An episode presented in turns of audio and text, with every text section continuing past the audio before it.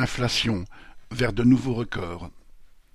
En avril, d'après les statistiques officielles, les prix ont augmenté de 4,8% sur un an.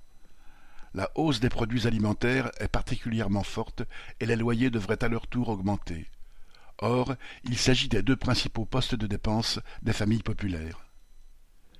Des chiffres définitifs ont aussi été publiés concernant l'augmentation du prix des céréales au mois de mars sous l'effet de la spéculation provoquée par la guerre en Ukraine et les sanctions contre la Russie.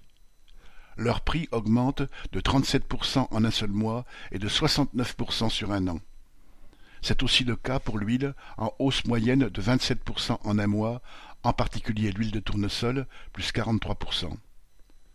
Le problème ne se limite cependant pas aux céréales et à l'huile, puisque les prix agricoles ont augmenté en moyenne de 27% entre mars 2021 et mars 2022.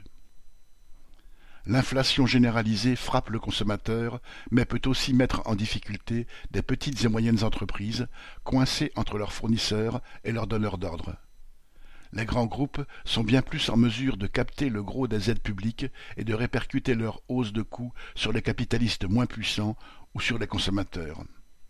Ceux de l'alimentaire ne s'en sont pas privés. Heineken, Danone et Nestlé ont récemment fait savoir à leurs actionnaires que leurs dernières hausses des prix leur ont permis d'augmenter leur chiffre d'affaires au premier trimestre 2022 et de maintenir, voire dépasser les objectifs de rentabilité fixés l'an dernier.